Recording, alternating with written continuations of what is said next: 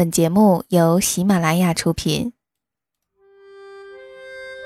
岁月像一个细细的筛子，将心底原本清晰的东西变得更清晰，如同记忆中那微微星光的萤火虫。它们像明灯一样，照彻恬静的夜空，也照亮了整个童年时光。让我们同蓉蓉一起。背上爱的行囊，在萤火虫日记里，重新找回那充满无限遐想、如梦境般流萤飞舞的夜晚。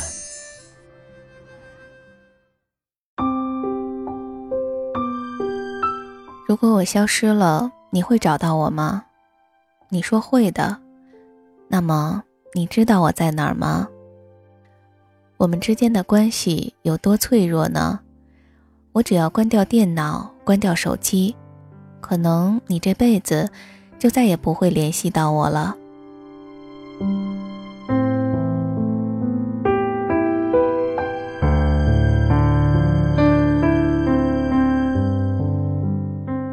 发烧了，躺在床上整整两天两夜，病好之后才发现手机因为没有充电关机了，一打开。就有无数个未接电话，于是一个个的回拨过去，每个人都是相同的问话：“哎，你怎么了？不上网也不开手机，根本联系不上你。”的确，座机电话除了父母，没有人知道，住处也很少有人来，朋友们大多约在饭店和咖啡厅，根本没有谁是可以熟门熟路登堂入室的。关掉手机和电脑，还有几个人能联系得上你呢？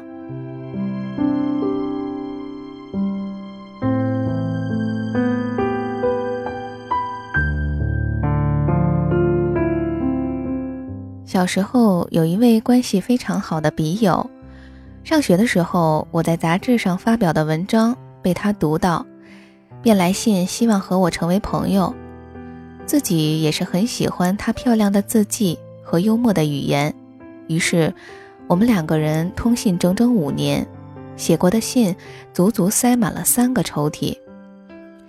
上了大学，电子邮件开始盛行，大家都觉得手写信实在是很土。可是那个时候不懂事啊，只是觉得不能再被朋友们耻笑，于是信越写越少。终于断了联系。可是这么多年过去了，每每想到他，我都会为自己年轻时的自私而感到惭愧和遗憾。我曾经尝试过，想要再次联系到他，可是每次寄出的信都如石沉大海。他在遥远的南方，我们从来没有见过。之前通信的地址也只是他的学校，再打电话过去。学校已经拆迁，自然更是无法找到人了。这个时候我才明白，原来一段自以为漫长又深刻的友谊，居然脆弱到不堪一击。仅仅丢失了一张信纸，就注定天各一方。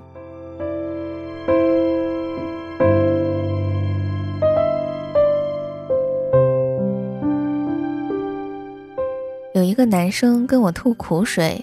抱怨他大学苦追了三年的女孩，送花、送蛋糕、送礼物，对他是费尽心思。可是毕业，女孩突然说要去别的城市发展，交了电话号码就再也联络不上。我说：“那你没他的联系方式吗？”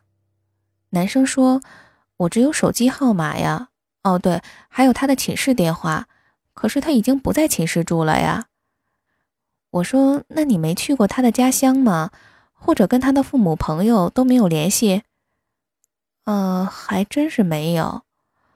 男生纠结地抓着头发：“我我为什么要跟他的父母朋友有联系呢？我追的是他，也不是他们。”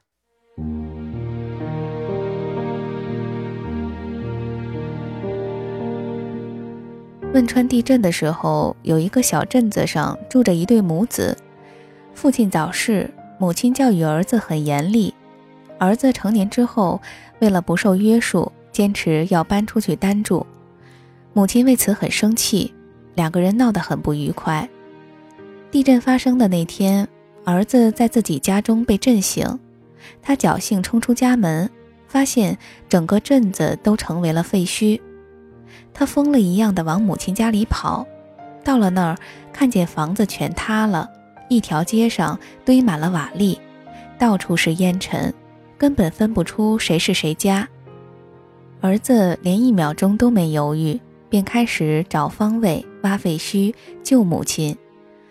当救援部队抵达的时候，他们震惊地发现，儿子居然凭着一个人的力量，在废墟中精确地测出了母亲所在的方向，在邻居的帮助下救出了母亲。当儿子被问到是怎么在毫无指导、也不曾听到呼救的情况下测准母亲的方位时，得到的回答是。我知道我妈爱午睡，那会儿她一定在卧室里休息。她卧室的门往哪边开，床头冲哪儿，其他房间的构造，我心里都有数，所以一下子就找准了。而且不管我们怎么吵架，她也是我最亲的妈呀。儿子有点腼腆，我这儿有他，有感应。儿子的手始终放在胸口上，躺在床上的老母亲。老泪纵横。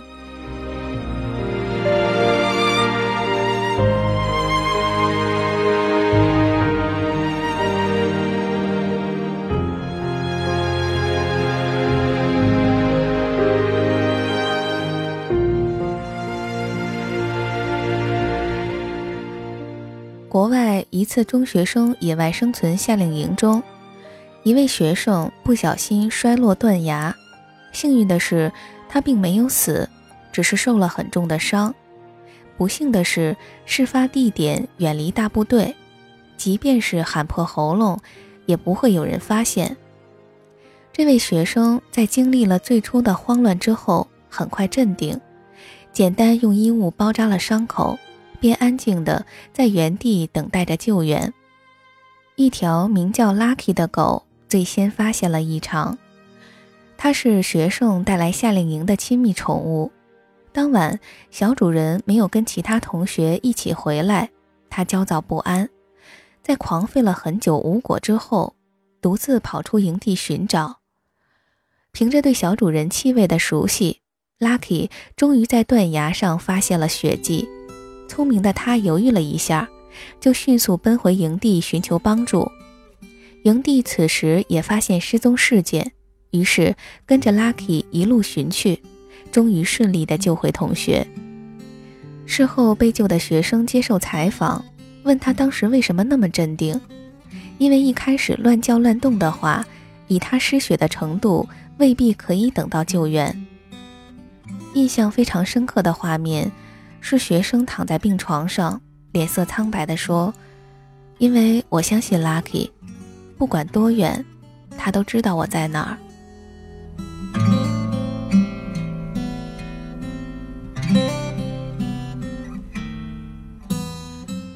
我们以为很在乎的人，距离到底有多远呢？是不是关上电话、关上电脑，我们就会彻底失去对方的踪迹？只因为从不曾在意，以为永远不会失去。我们是否试图真正了解过一个人？我们是否认识他的父母与亲友？关注过他的其他圈子？除了电子设备、咖啡馆与 KTV 之外？我们是否曾经想过要真正参与到对方的生活中去？曾有人说：“这么久的朋友，我太了解你了。”我反问说：“你真的了解我吗？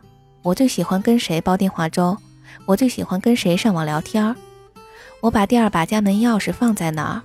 如果我离家出走，你知道我一定会去的地方吗？如果我今天死去，你有我家人的联系方式吗？”他怔住，然后摇头。我们自诩亲密无间，骨血相连。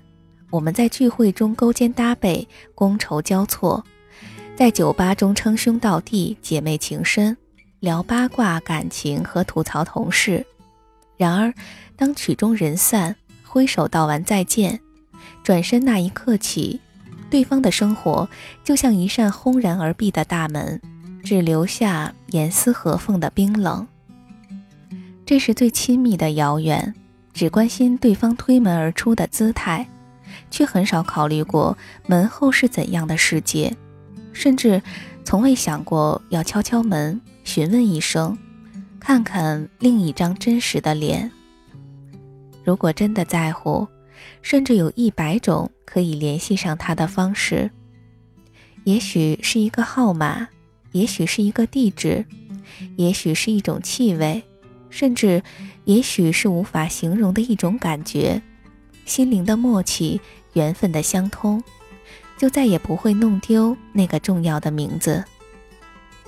这个世界上有没有一个人，哪怕是像上文那样的一条狗，可以让你这样自信地说，不管多远，他都知道我在哪里？这是一件多么值得骄傲的事情啊！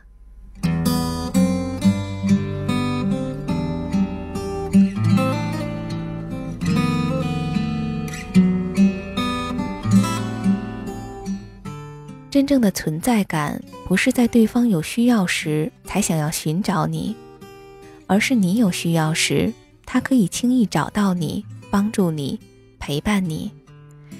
我亲爱的朋友，如果有一天我们分离，请一定要找到我，因为那可以证明我曾经真正住进过你心里。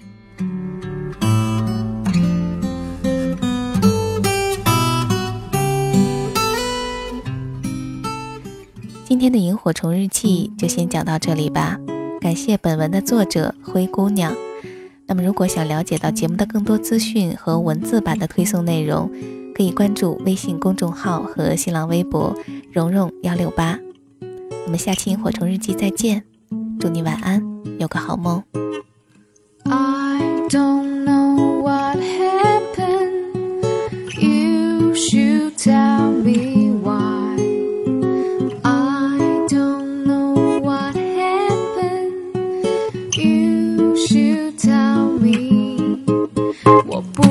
要怎么看怎么那么的糟我看不到这个世界怎么那么可笑。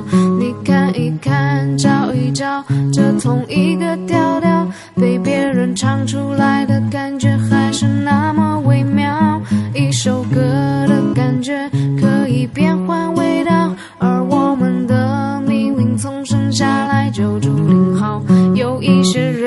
一辈子就只为了那顿温饱，有些人和我一样为了梦想奔跑。